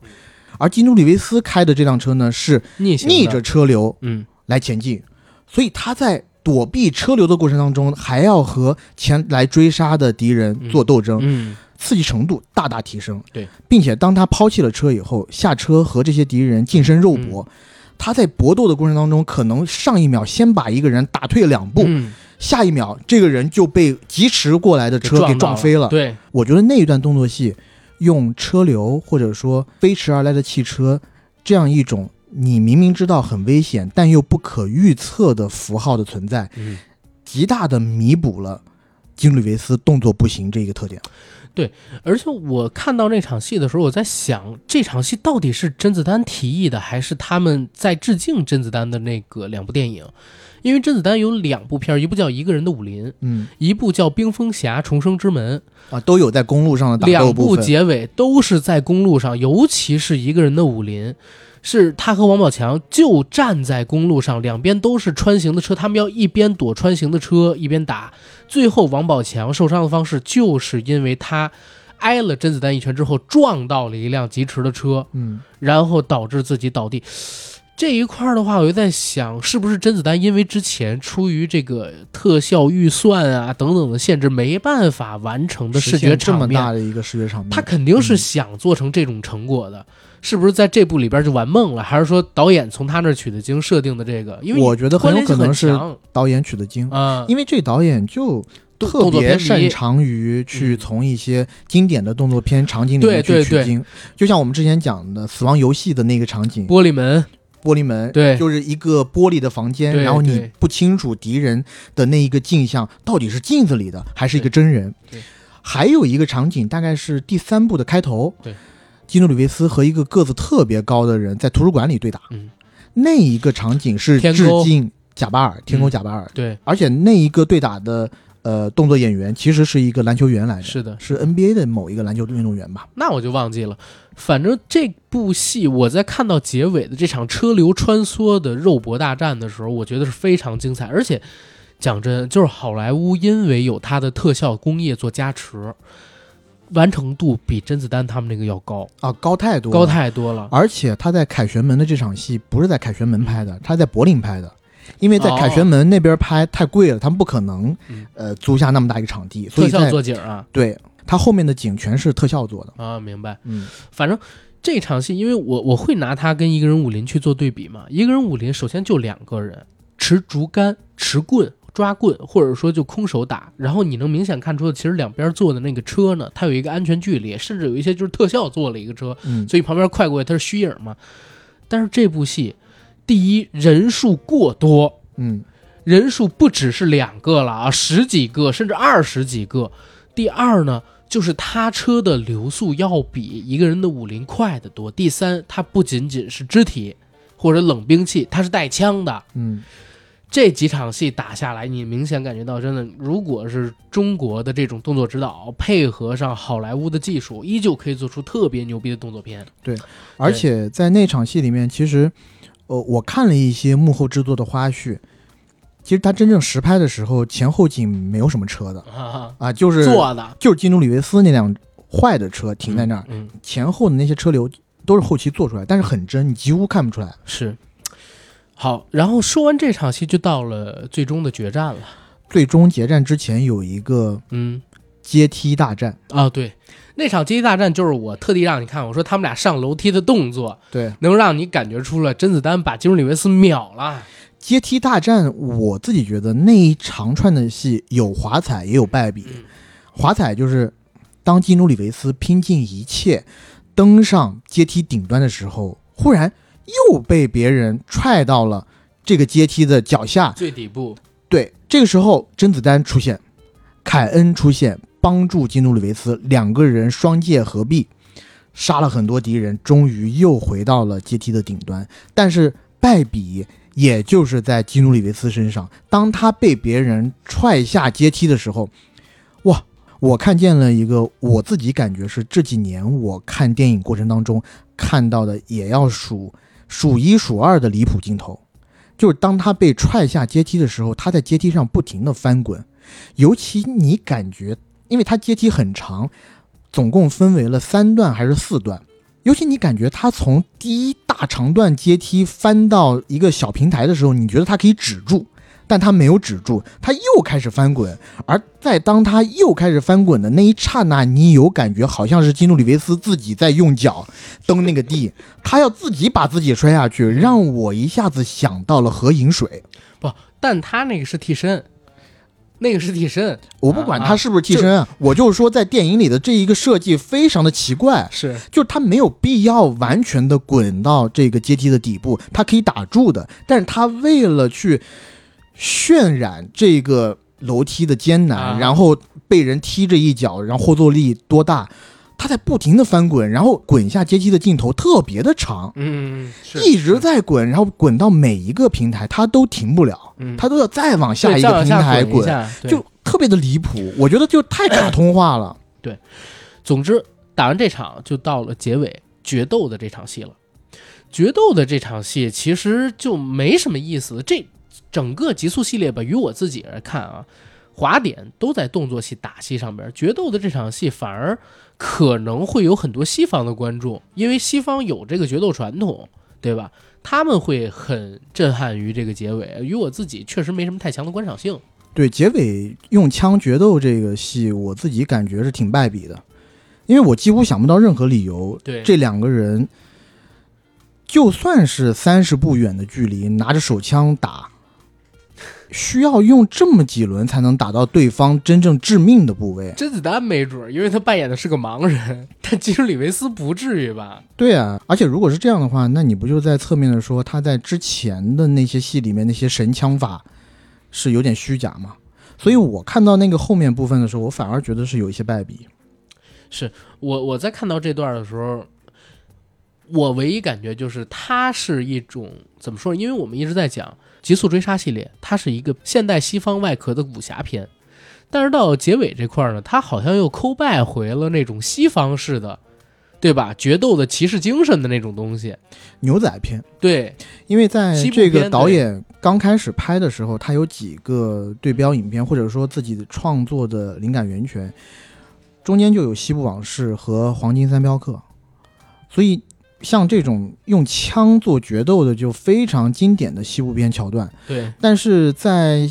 现在的语境底下，你会感觉有一丝可笑。嗯你哪怕是进入到一个竞技场里头，然后丢两百个武器进去，嗯然后你要用现实的时间用武器杀死对方，都比嗯这样看起来有看头。哎，但是那个的话，基努里维斯怎么可能打得过甄子丹呢？对不对？这个就看你这个编剧设计了，你可以把这个呃基努里维斯设计的牛逼点儿，嗯而且你也不一定非得要用一镜到底的方式去处兵器理。什么的，对。对嗯你其实有各种各样的处理方式。总之是这个决斗戏，我觉得让咱们亚洲的观众，尤其是咱们这种观众看下来的话，没有那么爽了，对吧？但是结尾呢，给你透露出几个信息。第一是约翰维克似乎真的已经死了，因为在他的墓碑上已经出现了他之前告诉文斯顿要在自己墓碑上写的那句话，对吧？嗯，呃，挚爱的妻子的丈夫，然后等等的，应该是这句。而同时呢，似乎之前的故事到这儿也可以画上一个比较终结性的句点了。然后再到结尾的那个彩蛋，其实并没有指向基努里维斯，反而是指向了甄子丹。嗯，所以其实我也很想知道第五部他到底要怎么拍。那第五部肯定还会有甄子丹这个角色出场的，因为其实在这儿也可以给大家剧透一下，第四部的彩蛋就是浩二的女儿阿基拉准备去刺杀甄子丹，然后画面到这儿就结束，你也不知道甄子丹是躲开了还是没躲开。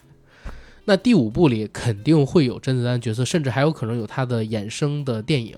但是基努里维斯这个角色大概率是会复活了，但我不知道会以一个什么样的状态让他去讲述第五部的故事。嗯，嗯。我自己个人觉得第五部主角肯定还是基努里维斯，嗯。这是毫无疑问的。然后凯恩肯定也是没有死，以他的这种身手，然后这个浩二的女儿拿出折叠刀，把折叠刀打开的那一刹那，以甄子丹在戏里面的那种敏锐听觉，嗯。他可能早就发现了。早发现了，对，但这就说回来，就真田广之扮演的这个角色，当时甄子丹已经已胜过他了，嗯。而且还告诫他，你就别动了，对。你动了你就死。对，但是这时候真田广之还是要再去拼那么最后一下。嗯。这时候其实金努里维斯已经走了，他嗯完全不需要动，但是为了去推进这个故事，导演还是设计了这么一个情节，我自己感觉很拙劣。是。所以在四部《极速追杀》系列里面，这一部戏我会给他评到第三位的位置，嗯，最差的是哪个？你评的？最差的是三，二排第一。嗯，为啥第二部你排第一？第二部我觉得它有一些新的东西，啊嗯就是说第一部里头是金努里维斯用枪，嗯第二部里头我自己感觉我会看到了我很喜欢看的一些奇观式的动作，啊尤其是插眼啊，啊，拿铅笔去插别人啊那种那那种桥段，嗯尤其拿那个铅笔慢慢的插进一个人的后脑，嗯这个是我自己非常嗨的点。嗯尤其从故事上来讲的话，我觉得第二部的起承转合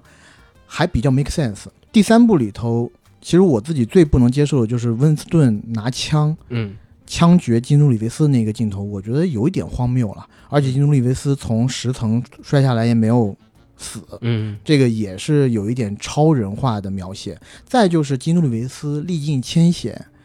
他本身就是要终结这个世界对他的追杀，而且还到卡萨布兰卡的沙漠里，在鬼门关走了一遭。嗯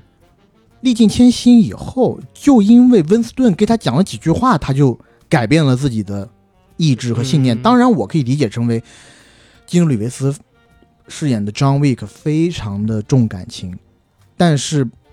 没有办法说服我。我跟你不一样的地方是我把动作戏什么的没算到我的评分标准里边去。我这次不是重看了一下一二三四部嘛，嗯然后我重看的过程里边，我捋了一下剧情，我发现第二部因为它的成本也高了，然后后续呢开始有拓展成世界的这么一个野心了。嗯因为第一部成功，第二部就开始往后铺了嘛，对吧？它第二部里边吃书的部分是最多的，嗯就是跟第一部可能会有设定冲突等等，因为后边你都可以用各种各样杀手世界独特的这种世界观去圆。第二部里边这种冲突是比较多，所以第二部可能在我这儿故事上边还稍微差一点。然后第三部就像你刚才提到一样，也不太行。第四部呢也会有如此问题在吧？第一部反而因为它纯粹一点儿，故事上还好一点。讲真，嗯，但是你要说打斗戏上，我我自己反而觉得第四部打斗我比较喜欢，因为第四部里有甄子丹，我非常非常喜欢甄子丹的动作戏，是真的。但还是那个原因，John Wick 金努里维斯是整个系列的核心。当这个核心没有那么强的时候，或者说他在跟别人的对比当中落于下风的时候，嗯我作为这个系列的影迷，我其实心里是感觉到不满足的。我希望这个核心能够更强一点，嗯要不然你就不要叫 John Wick，你就叫凯恩，嗯，这个电影就叫凯恩，那我 OK，对不对？对他衍生片没准真的就叫凯恩，也说我希望他是有我也希望这样一个衍生片。但也同时，就像你刚才提到的一样，它有一个让我很担心的元素。如果真的还是以基努里维斯作为核心，你推第五部，基努里维斯那个时候六十多岁再去拍，因为实际上我们现在看到的这部是二一年的时候拍的，嗯二一年底到二二年年初的时候拍的。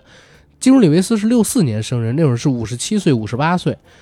但我跟你讲，人过了五十五岁之后，每过一年，这个体能下滑它不是匀速的，它是台阶儿式的。嗯，等到你二四年再开拍，基努里维斯整六十岁再去打，我相信他的动作观赏性会再下降几个大台步的。对我嗯自己是感觉，要不正传就到此为止吧，就别拍正传了，你反而去拍一些这种，对，然后尤其以凯恩为主，尤其我我自己很喜欢甄子丹了，嗯嗯这几年虽然他在华语电影世界里面拍的全都是一些烂片，而且是一些大烂片，但是没想到他在西方反而增光添彩。尤其在这一部里头，呃，我看他在访问里面有说，他的这一套 outfit，他的这一套打扮，嗯完全是致敬李小龙。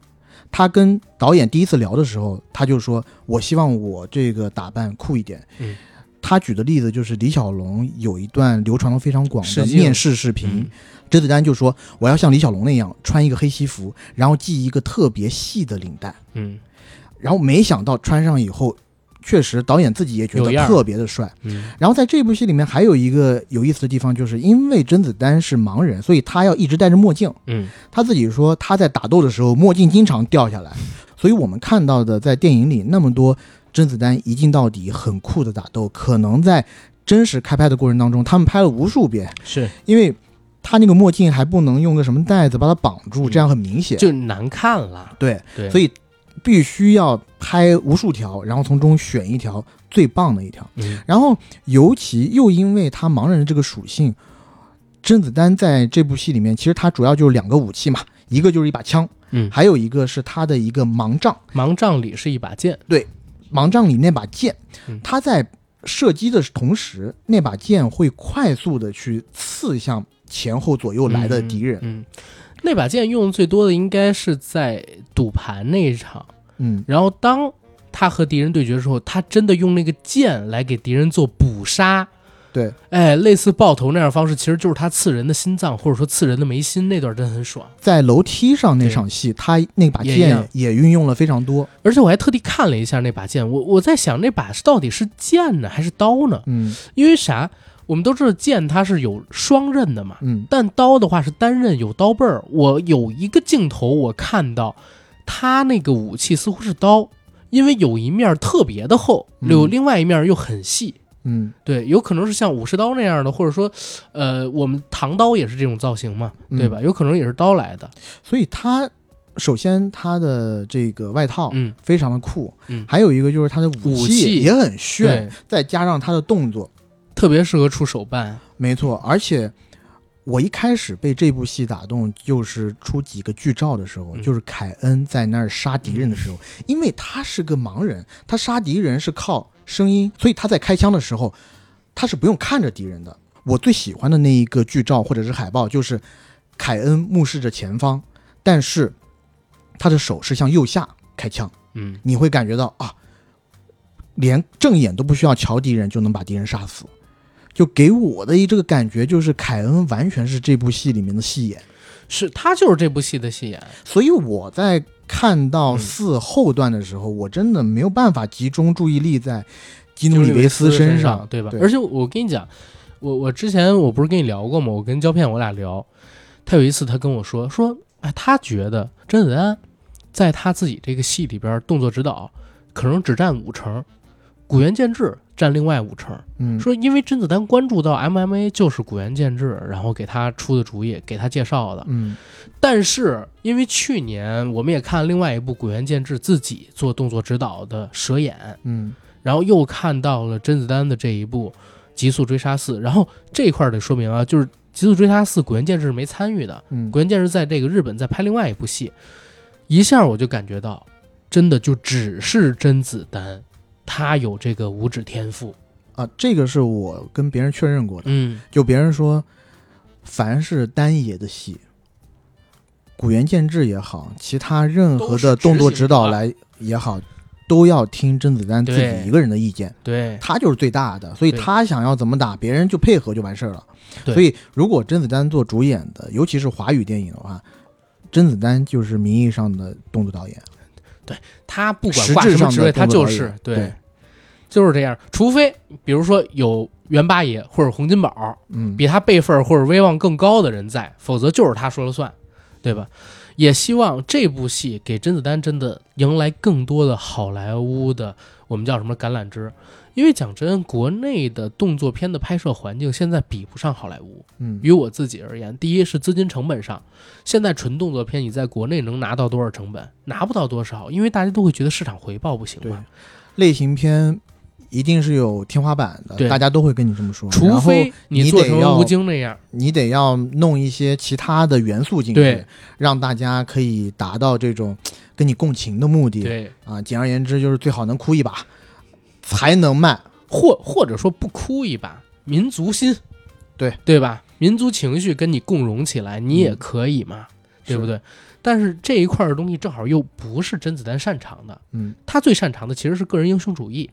跟拳拳到肉的这种贴实战的动作风格，这个和现在喜欢以情绪去引导观众，然后最后有高票房的国内的一个电影创作环境又不一样，所以还真的是希望借由着这部片子，因为确实非常的出彩，我相信在全世界所有的制片公司看过来，这部片子里边最出彩的一定都是凯恩这个角色，可以给他更多的机会，是真的但是他很可惜啊，他又要去拍叶问五，是没必要嗯再去炒那个冷饭了。叶问五你就别跟那个黄百鸣在一起玩了，真的，你可以摆脱他。也希望甄子丹能珍惜自己吧，因为他年纪也不小了，嗯，他应该去拍一些对。真的世界级的作品，我觉得他是完全够格的，尤其他英文也好。嗯我最近看到一个让我特别痛心疾首的东西，就是我之前其实，在九十年代的时候，就是我小时候，如果你问我成龙、李连杰，我更喜欢谁，我一定会跟你说，我喜欢李连杰一点，更喜欢李连杰一点，因为李连杰够酷。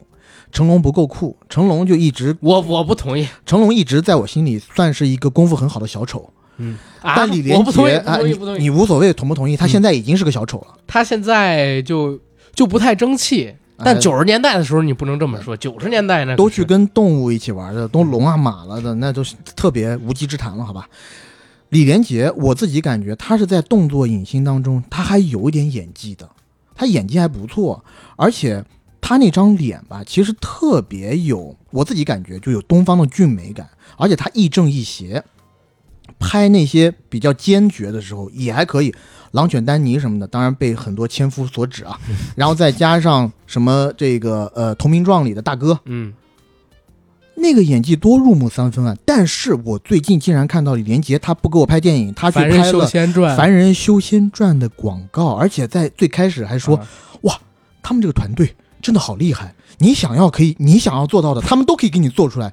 然后就说哇，这真的是我们电影级别的特效。我然后我点进去看那个特效，那个就是夜游现在的特效。他那就是夜游呀。你真的是但我跟你说，你为了去买那几个天珠，至于吗？但我跟你说，你真是看少了。李连杰一直在拍，他之前还有就是穿上陈真的衣服，啊，就是真的穿上《精武英雄》里陈真的衣服。但同时呢，他你知道他现在不是类似光头那样特别特别短的头发吗？嗯嗯，他又留了一个刘海，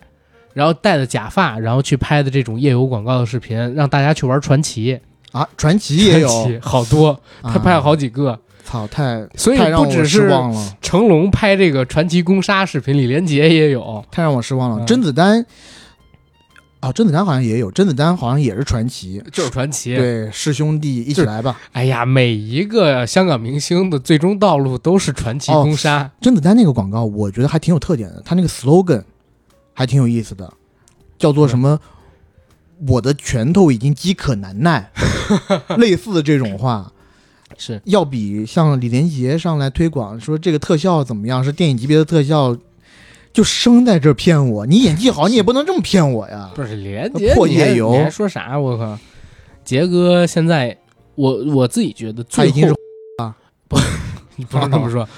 我自己觉得连接最后一部电影就是《海洋天堂》了，《海洋天堂》之后就再也没有认真拍一部电影了。对他包括花木兰什么的这上了。对，现在就是每年到时候就去这个四川打坐，嗯，对吧？去西藏打打坐，基本就是他自己的一个爱好了吧。偶尔接个代言挣点钱，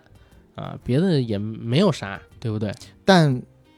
即便如此，你看他的这个作品履历，嗯。你还觉得他是一个比较珍惜羽毛的人啊，和某一个我没有觉得。动作明星不二，神探。嗯。啊，然后那个新白蛇传说，嗯。然后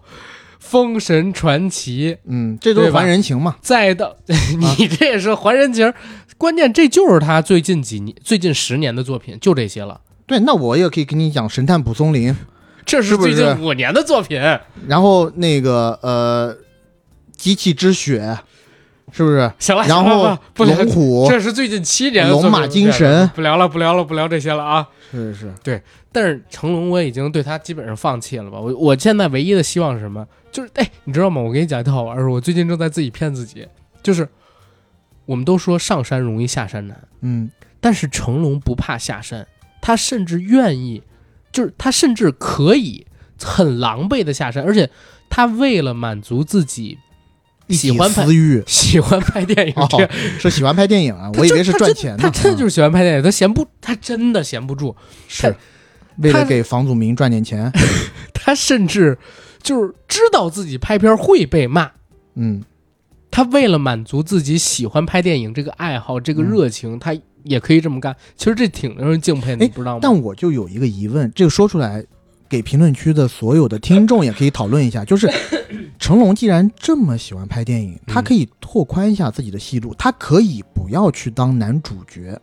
嗯，他可以去在一些新人导演的电影里面这这去做一些我我很，我很正经非得回答你。要去拿那七八千万的片酬吗？不，我我很正经的回答你，嗯